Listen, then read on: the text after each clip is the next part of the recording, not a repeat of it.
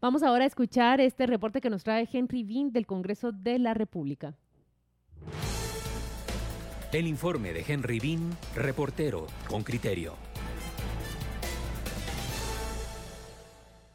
Hay una recomposición de fuerzas en el Congreso de la República y la lucha apunta a lo interno de las filas del oficialismo y sus aliados. Alan Rodríguez, presidente del legislativo, tiene dificultad para reunir los votos de los dos decretos de estado de calamidad propuestos por el Ejecutivo y son la evidencia más palpable. A la vuelta de la esquina está la aprobación del presupuesto y el camino es una cuesta arriba. Rodríguez busca su reelección, pero la prueba de fuego es reunir apoyos clave para el Ejecutivo. Boris España, diputado del bloque Todos y afín al oficialismo. Alan tiene posibilidades fuertes de reelección, dependiendo de la, de la coyuntura nacional. Habrán aliados que quieran presidir naturalmente. Creo yo que Álvaro Arzú podría ser uno de ellos, Manuel Conde podría ser otro de ellos. Dentro de la misma bancada oficial podría salir alguno también. Cándido Leal, diputado oficialista. Lo que debemos nosotros es apoyar realmente a que si es Alan Rodríguez, eh, la alianza continúe. Si no es Alan, pues el nuevo que se que se designe por parte de la, de la jefatura de bloque, apoyarlo a que la alianza continúe. ¿Puede ser Edmundo Lemos? No puedo darle yo una certeza ahorita o decirle sí, puede ser él, no. Nosotros todavía estamos en una posición en la cual estamos viendo realmente cómo llegamos de aquí al 31 de octubre es el último y es el primer día en que se puede analizarlo en la Junta Directiva. La discusión del estado de calamidad y la falta de apoyo solo demuestra la división en el oficialismo y el diputado de España no descarta que a lo interno alguien esté trabajando en su campaña y quitando los votos a Rodríguez. Siempre existe ese tipo de gente, siempre existe y, y es indudable que no lo existe en este momento. O sea, siempre existe gente que quiere mejorar sus posiciones, eh, estar en mejores lugares, ser mejores negociadores dentro de los mismos amigos siempre se ha dado y no lo dudo yo que existiría personajes. Tanto España como Leal dejan fuera de la polémica a Lemus y dicen que no ha mostrado intención de presidir la directiva. Y Leal agrega. Nosotros dentro del bloque, se lo le puedo decir, estamos muy unidos. Nosotros dentro del bloque estamos muy contentos. O sea, no hay ningún, no hay ningún divisionismo entre nosotros de que haya una fractura, una pelea entre nosotros. Pero España, como parte de los aliados al oficialismo, ve que esa falta de apoyos detendrá la agenda y propone. Eh, falta un mes y medio, yo esperaría, yo a mi criterio, dado la coyuntura que estamos viviendo nosotros en el organismo, que no se diera tan pronto la elección, más bien lo ideal sería retardarla lo más que se pueda para poder avanzar en la agenda del país. Yo creo, yo creería que es madurez política, es tema de consensos, es, es de discusión, de decir, mucha hagamos un pacto de caballeros, elijamos en noviembre, diciembre y avancemos en agenda de país y cuáles son las iniciativas que les interesa a cada uno de los partidos políticos, a la población. Y yo creo que se puede lograr un, tipo de de, compromiso de esa naturaleza. Para el actual periodo, Rodríguez fue reelegido con 107 votos, los cuales no reunió ni siquiera para aprobar en una sola lectura el estado de calamidad propuesto por el presidente Alejandro Yamatei. Samuel Pérez, diputado de la oposición, más que una pugna interna, interpreta así la falta de apoyos al oficialismo. No hay visión de país, hay solo visión de saqueo. Eso por un lado. Y por otro lado, eh, muchos extorsionan de parte de los diputados de Yamatei, eh, su objetivo es sacar dinero y pareciera que no les están cumpliendo. Ante el panorama, Pérez cree que no hay claridad en la aprobación del presupuesto, cuyo límite es el 31 de noviembre. Ah, pienso que el presupuesto va a ser un tema difícil de predecir porque eh, si bien es cierto, sí le significa todos los negocios, eh, también es cierto que parece que no les están pagando eh, lo que les deben o lo, que sea que hayan transado, yo no tengo idea. Este, y eh, también es un tema muy costoso en términos políticos, porque la vez pasada pues tuvieron que dar marcha atrás con ese tema. La discusión pública del presupuesto iniciará la segunda semana de septiembre y en estas participan los 22 bloques legislativos, quienes deberán decidir en pleno si dan su voto al gobierno. Henry Bean, Radio con Criterio. Miren, ya se encuentra con nosotros Alfredo de León. Él es ex diputado, formó parte de la legislatura entre el 2004 y el 2008 y hoy le damos la bienvenida. Gracias por unirse a esta conversación, Alfredo de León. Buen día, Claudia, eh, Pedro y Luis Miguel. Muchas... estoy a las órdenes. ¿Qué tal? ¿Cómo estás? Buenos días. Eh, vamos, Alfredo. Mm, quizás la, primera pregunta que yo te quiero plantear, eh, eh, ayer vimos, bueno, un espectáculo bochornoso en el que había un diputado que decía, allí están comprando, allí están vendiendo. Y la pregunta es, ¿alguna vez el Congreso ha sido diferente? ¿O esto que vemos ahora es nuevo? ¿O el Congreso siempre ha sido un lugar donde se ha transado a buen precio? Y cuando digo buen precio me refiero a buen precio, en metálico o bien con la concesión de obras o de parcelas de explotación, eh, como las plazas fantasmas, para que cada diputado saque su sobresueldo, que es lo que invirtió a la entrada. Eh, eh, ¿Tú, de alguna manera, corroboras lo que yo estoy diciendo o, qué impresión te merece? Bien, Pedro, sí, pero sin generalizar, tengo entendido por las memorias del Congreso los debates que se daban antes, estoy hablando de los años 70, independientemente del predominio eh, ideológico que hubiese en esas legislaturas, había otro nivel, había debate. Eran otras las formas de, aparentemente, digamos, de generar verdaderamente debates, y lo sabían, ahí está la historia. Sin embargo, estando justo en el Congreso de la República 2004-2008, recuerdo que en una ocasión, en una plática ahí en el pleno, y esto es una cosa muy delicada que voy a comentar, incluso iba a dar nombres, pero mejor no, porque uno es ex rector de la San Carlos, el otro fue presidente que inició la democracia en el país, fuimos diputados, coincidimos, pero no voy a decir nombres. Y eh, platicábamos y de repente se me quedan viendo y me dicen, vos sabes lo que estamos hablando, de lo que era el sapín y el sapón. Y ahí me enteré. El sapín eran seis salarios de, seis, de los primeros seis meses del año para que votaran firmemente por los proyectos que le convenían a los, a los sectores de poder.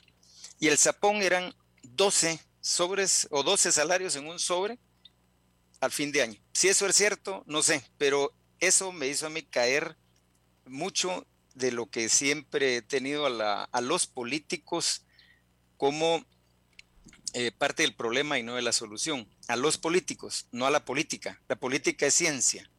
La política es buscar el bien común. Los políticos que vimos anoche y que hemos visto en estas legislaturas, eh, las últimas seis, siete legislaturas, eh, es circo, es gritos, es acusaciones.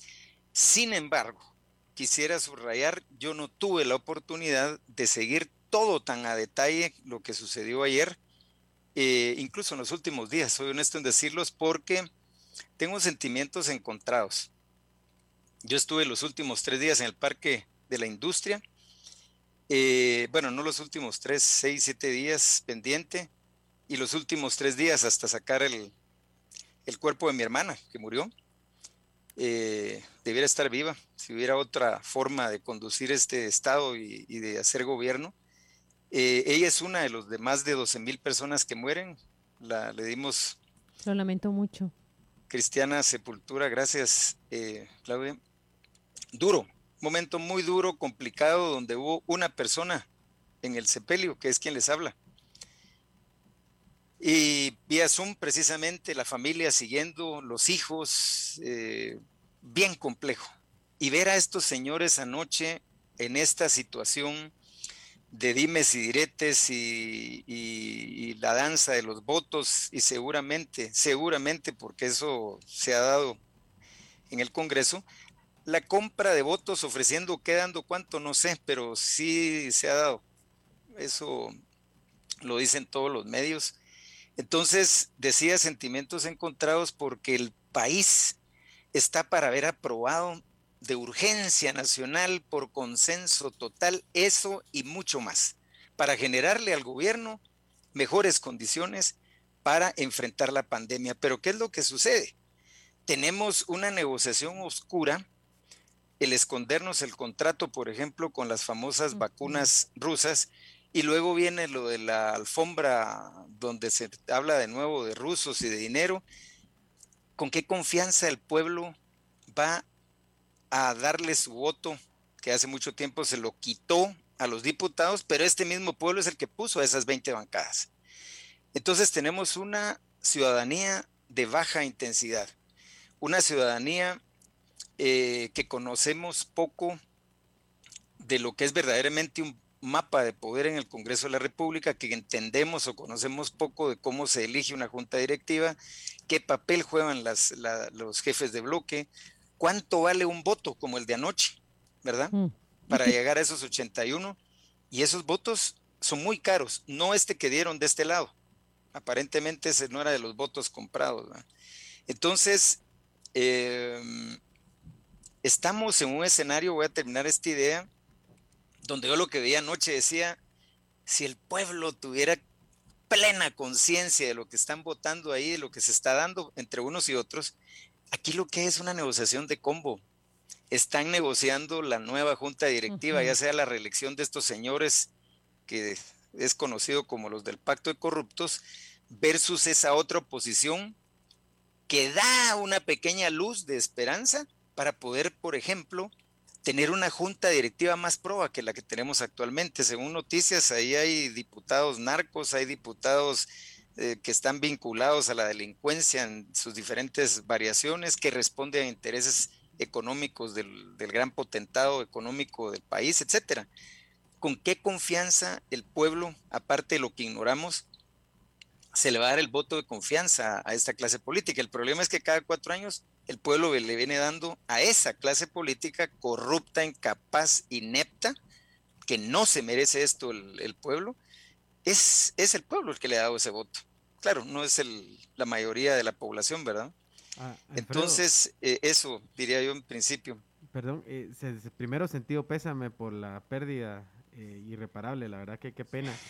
Gracias, Luis Y segundo, una, una pregunta, ¿cómo interpretar que la alianza oficialista, como se le ha llamado, digamos, a esta, a este, a esta reunión de diferentes partidos, pero que se han alineado en algunos momentos en favor del Ejecutivo, sea tan débil y que no se logre el acuerdo para que, para que pasen eh, cosas como el estado de calamidad. Digamos, se ha visto una fractura impresionante y ahora vemos a diputados que eran parte de esa alianza oficialista votando con la oposición con quienes son, digamos, completamente opuestos en ideas y en objetivos políticos?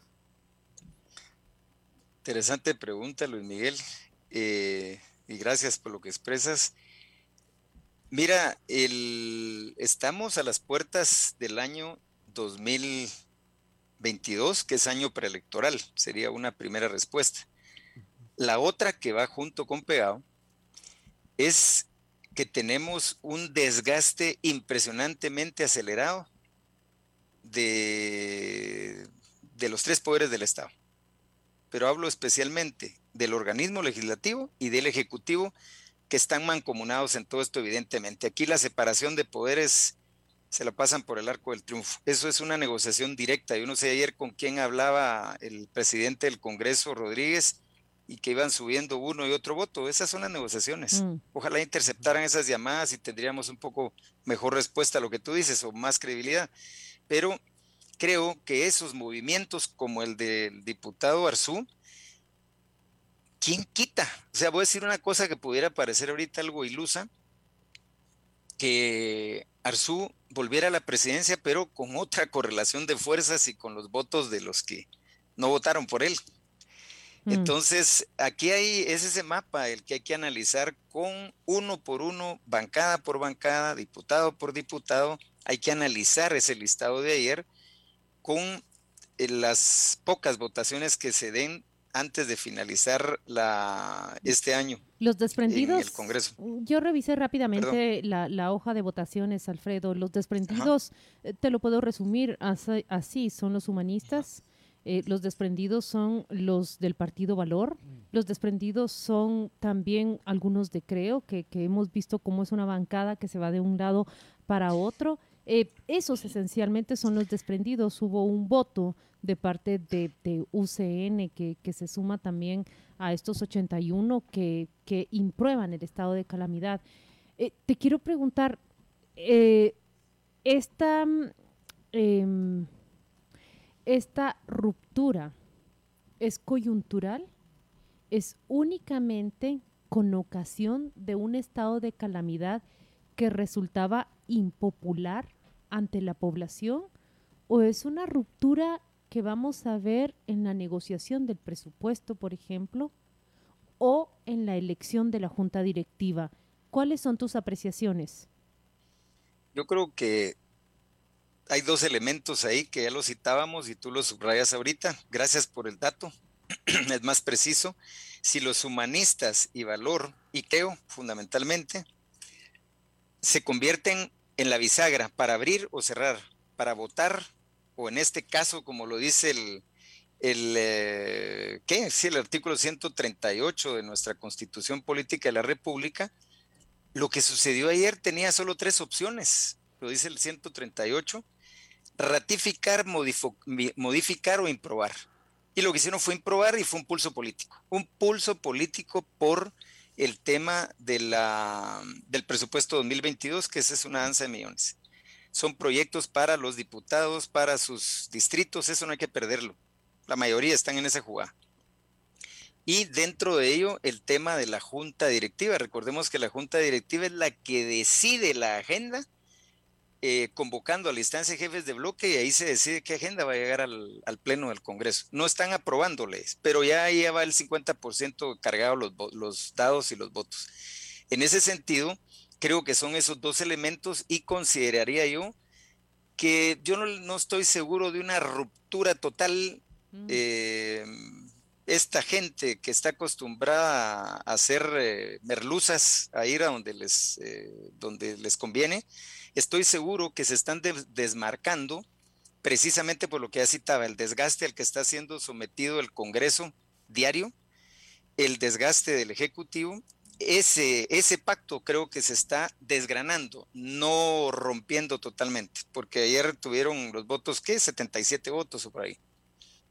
Entonces, esto es grave y lo, la luz que vería yo en el fondo del túnel, ojalá que no sea en contra de, del pueblo, para estrellarlo una vez más, es que pudiera emerger lo mejor de la poca masa encefálica que haya en esos votos de ayer, que logren una negociación. La palabra negociación es válida en cualquier congreso del mundo. El problema que es cuando es negociación con tranza, negociación puñalada para el pueblo, eso es distinto. Hablamos de una negociación política real. Una pues. negociación política de altura. Yo escuchaba ayer la intervención de alguien que admiro mucho, nunca lo no lo conozco personalmente, pero lo admiro, lo sigo un poco. Samuel Pérez, me parece que es secretario general de Semilla y, pues es de la bancada Semilla, obviamente. Eh, la diputada Sonia Raguay de WINAC, el diputado Walter Félix de URNG, eh, algunas intervenciones de gente que también en lo personal eh, valoro mucho, digamos, Carlos Barrera de la UNE. Cuando tú vas sumando los tres primeros que mencionaba, no pasan ni de 10 votos. Cuando tú ya metes a la UNE, ya hablas de 30, 40, porque también hay divisiones fuertes, y ya entra otra tercera ola de, de otros votos, incluso de gente que ha estado bateando un poco independiente ahí, como Evelyn Morataya, como la diputada, se me va su apellido, Villagrán, me parece, y ahí va sumando y sumando. Eso es lo que vimos anoche. Hay esfuerzos por hacer algo distinto. Ahora, cuando uno saca en limpio lo que sucedió anoche, ¿de qué le sirve al pueblo?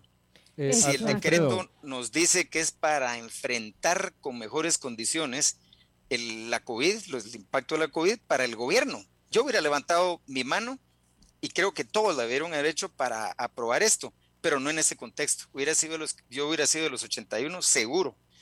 Eso sí, no hubiera sido los que hubiera estado haciendo otro tipo de, pan y circo, definitivamente no. Alfredo, eh, ayer había estos diputados, algunos de estos diputados que tú nombraste eh, eh, tienen el discurso del pueblo. Hay que preocuparse por el pueblo.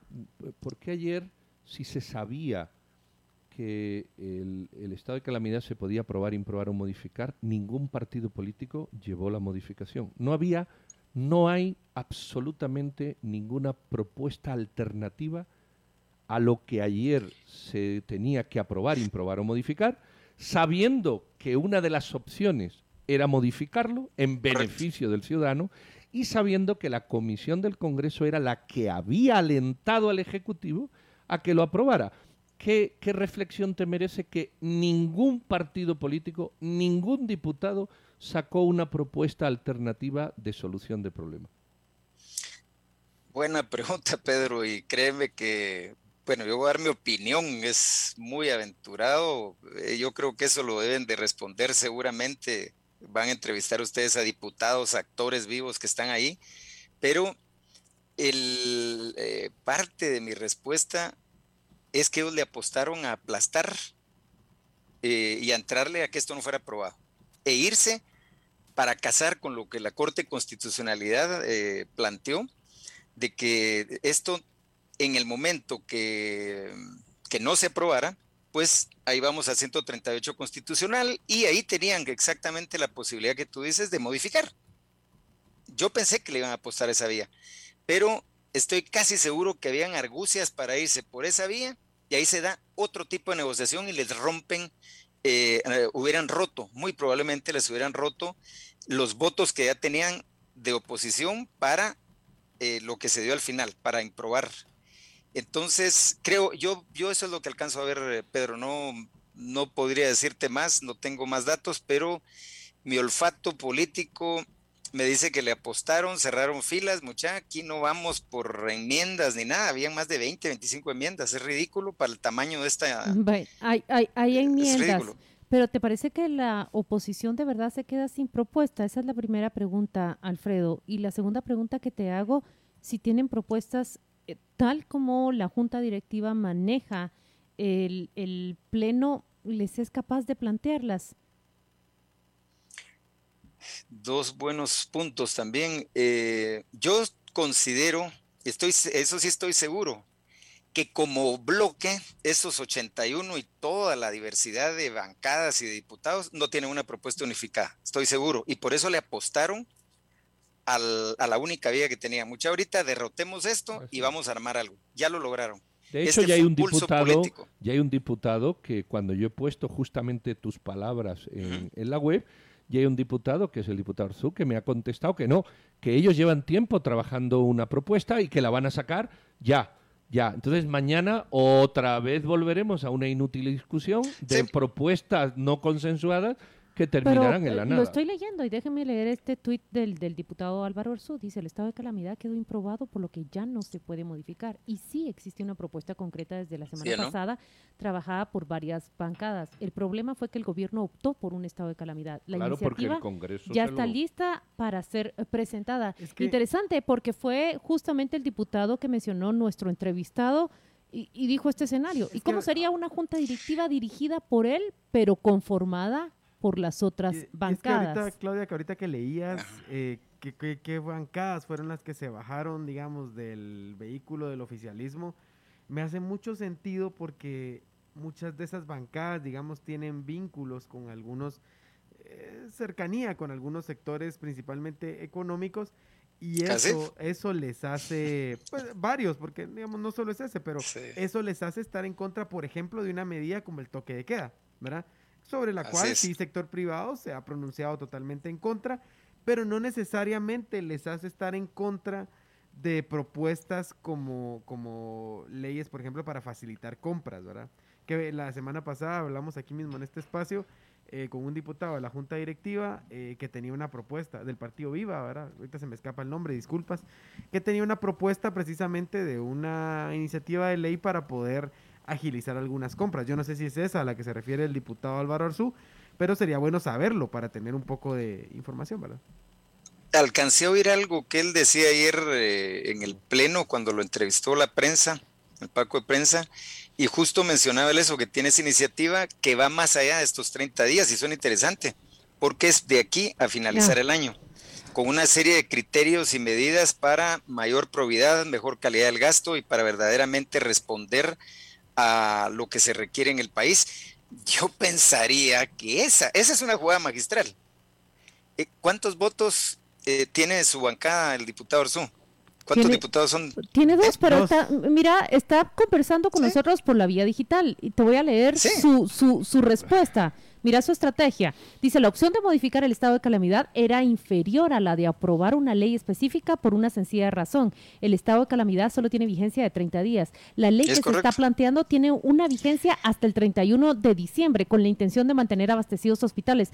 Te lo digo y lo resumo de esta manera. El estado de calamidad es un parche a un barco que tiene 10.000 agujeros, crear la legislación, y no lo dice por primera vez Álvaro Arzú, lo ha dicho Coprecovid en el pasado, hay que crear una estructura jurídica que le permita al Estado atender esta pandemia y no irme de estado en calamidad en estado en calamidad en donde lo que nosotros hemos visto, y en esto tiene razón lo que ha denunciado la oposición, es la danza de los millones. Y que además el estado de calamidad le da al Ejecutivo la potestad de poner toques de queda, que son medidas altamente importantes populares, en donde muchas de estas bancadas no se van a subir, porque ya lo dijeron claramente, están en contra de esta limitación de libertades y de derechos, como, como se le llama, ¿verdad?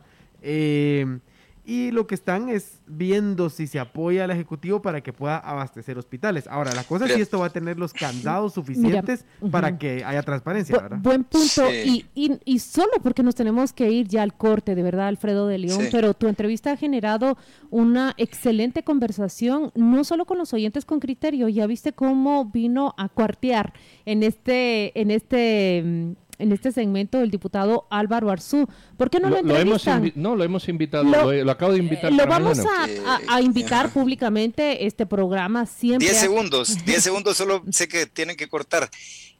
A mí no me importa quién es el que plantea esto, yo nunca he sido mucho de la, bueno, nada, de la línea de lo que era el señor Arzú, el papá, pero este muchacho yo lo he seguido, es interesante, yo apoyo a todo aquel que tiene propuesta y una gente inteligente con propuesta vale más que 50 gritando. Y si él sabe negociar, se sabe posicionar, ya se desmarcó del, de todo este pacto y tal. Ojalá.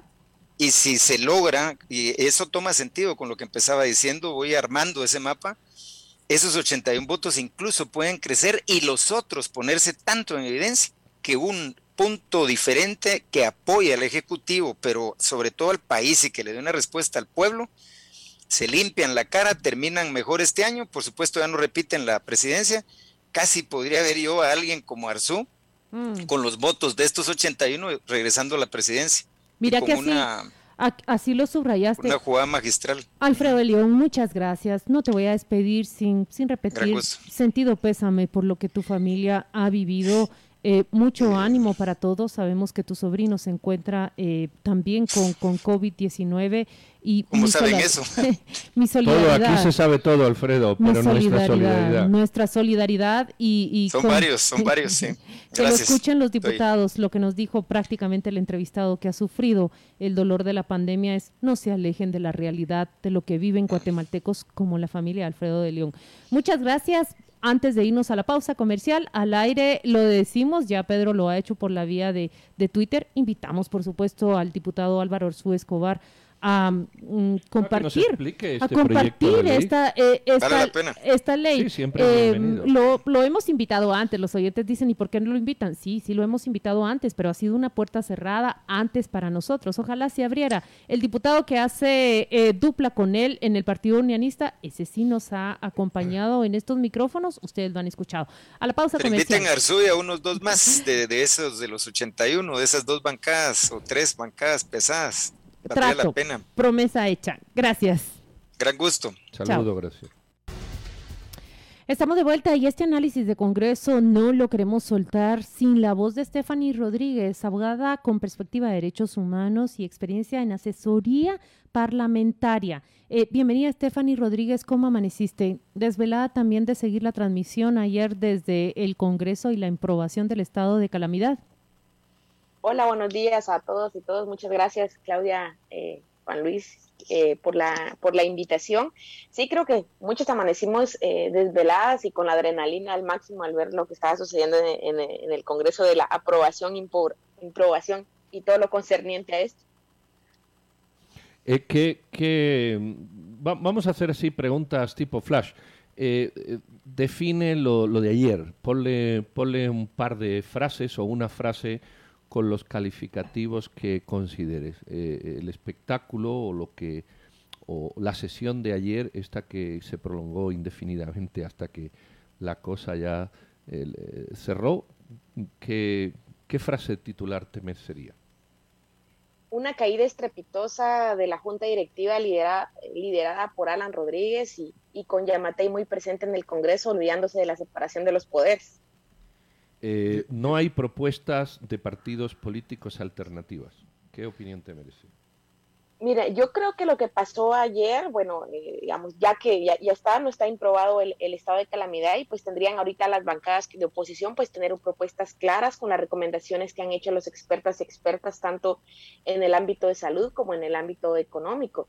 Entonces esperaríamos que en estos, en estos días pues existan propuestas claras, que es lo que está pidiendo la, eh, la población, o sea, la situación no se arregla o, o no mejoran nada con la improbación creo que lo que se evitó fue compras, eh, compras a dedo, eh, más o menos 700 compras en estos dos días y medio del estado de calamidad, un estado de calamidad que no resolvía nada, bastante ilegal, entonces esperaría que las bancadas de, de, de oposición tengan una propuesta clara sobre cómo, eh, cómo mitigar y reaccionar con, eh, con la pandemia. Pero, pero no tuvieron ayer y ayer sabían que podían modificar. ¿Qué, qué reacción tienes tú cuando se, se sabe, porque lo sabían, que podían aprobar, improbar o modificar. Una cosa que, por cierto, el Congreso le había pedido al Ejecutivo. Eh, ¿dónde, sí. está, ¿Dónde está la alternativa teniendo en cuenta que el mismo Congreso era el que había generado esto? ¿Por qué no eh, se fueron o, o algunos diputados salieron por la vía de la alternativa propositiva? Claro, yo estuve revisando de forma general, digamos, la propuesta que se hizo de la Comisión de Salud y que se lo hicieron expertos a la comisión y luego se la trasladan al presidente y muchas de estas recomendaciones que, que le hicieron, pues eh, Yamatei no las tomó en cuenta y, y, se fue por otro lado. Entonces, ayer pues tenían esas posibilidades que dice Pedro y la oposición tomó la decisión de no, o sea, no vamos a hacer de esta forma y vamos a, no, vamos a, no vamos a aprobar el estado de calamidad. Y pues creo que es una forma parlamentaria. Lo que creo que ahorita que, que, que corresponde es que tengan que presentar unas propuestas viables, claras, para atender tal y con, las recomendaciones que explicaban. Entonces creo que se fueron, eh, creo que también es un pulso político, hay que verlo también de esta forma. Eh, Yamatei los estados de calamidad que había presentado pues no estaban resolviendo nada. Este, estos toques de queda de 10 de la noche a las 4 de la mañana, pues... Eh, no resolvía, digamos, el tema del distanciamiento, etcétera, etcétera. Entonces creo yo que también fue un pulso político eh, derivado de las formas que también eh, ha tomado Yamatei junto con el oficialismo. Esteban, y no sé si, ¿qué tal te saluda Luis Miguel Reyes? No sé si estarás de acuerdo con que lo que dividiría, digamos, ahorita la oposición y le daría algunos votos más al oficialismo sería que no sea un toque de queda, sino que se discuta únicamente. Incluso creo que varios partidos de la oposición se irían por esta vía, que sea únicamente discutir el tema de compra de insumos, agilizar la compra de insumos a través de una iniciativa de ley. Ese sería el único tema, siempre y cuando se dejen por fuera eh, toques de queda y otras, y otras medidas que la gente definitivamente no quiere y donde muchas de las bancadas que se opusieron ayer al oficialismo eh, rompen, digamos, con el oficialismo porque su, creo que su, sus votantes o, sus vínculos les impiden eh, o, o, digamos, simplemente les, los ponen en contra de estas medidas para limitación de libertades. Claro, eh, yo creo que lo que dice Luis Miguel es, es bastante cierto. Creo que las medidas de restricción, eh, de restricción de, de, movilidad es bastante impopular porque la mayoría de gente, digámoslo de esta forma, vive en el sector, eh, digamos, entre la informalidad y otros sectores, restaurantes, eh, turismo, etcétera, etcétera. Pero lo que yo tengo claro y lo que he revisado, y por ejemplo lo que ha dicho el laboratorio de datos, por ahí también los médicos, esta asociación de médicos infectólogos, sí ha solicitado, digamos, como en otros países, que se restrinja la movilidad. O sea, la mayoría de países que han tenido, digamos, éxito en, en, contener la pandemia han tenido estas restricciones. Lo que sucede es que a la par de estas restricciones tienen que haber medidas económicas para la contención de las mismas. Por ejemplo, en otros países también han utilizado rentas universales. Entonces, si se pide restricción de, movi de, de movilidad, eh, cierres parciales, totales o, lo que quieran hacer, sí tendrían que ir acompañadas de estas medidas. Si no, es que no son, eh, no son efectivas porque estás agudizando otro problema pero definitivamente yo, por ejemplo, he visto a la doctora Karen Slowing, a la doctora Nancy Virginia y otras personas yo me muevo mucho en, Twitter, sí están pidiendo esto, cuáles van a ser las medidas de contención, inclusive los mismos directores de los hospitales, el director del hospital Roosevelt en, la, en una citación de la bancada UNE, explicó, eh, sí solicitó el tema de las restricciones, entonces yo no creo que hay que verlo únicamente por el tema de libertades, etcétera, etcétera, sino que es, vamos a decirlo así, un mal necesario, pero a la par tienen que venir medidas económicas adecuadas, entendiendo la población a lo que se dedica. Una última pregunta, Stephanie, es ¿qué aire, qué aire real le queda a la oposición? pues yo creo que aquí deberían de tener, de, sentarse y discutirse. Creo que las propuestas eh, eh, ya están. Digo, yo he visto que estas, estas organizaciones que mencioné anteriormente y los mismos médicos han establecido y creo que les tocaría trabajar en, eh, en medidas efectivas, en leyes de, leyes de carácter de urgencia para que las puedan las puedan aprobar, entendiendo que realmente no llegan esperaría, bueno, yo esperaría, digamos, que toda la población que llegaran a los 81 votos, pero estamos viendo que rondan por ahí los 50, entonces que tengan propuestas serias. Ya pasó lo del estado de calamidad, pero digamos, no solucionó ningún, no solucionó nada el tema de la pandemia, estamos en las mismas consideraciones y lo que han establecido también los expertos y expertas, que es un número terrible, es que se, entre su pronóstico están que las muertes van a seguir aumentando y que podrían llegarse inclusive hasta 15 mil muertes en los próximos tres meses. Entonces creo que tienen el, la cancha la tienen abierta para tener propuestas y, acompañarse de, siempre de medidas económicas, epidemiológicas y de otro tipo. Muy bien, Stephanie Rodríguez, muchas gracias eh, por esta entrevista. Nosotros nos despedimos de ti, te deseamos un feliz martes. Gracias por atendernos. Muchas gracias a ustedes, buen día. Saludos.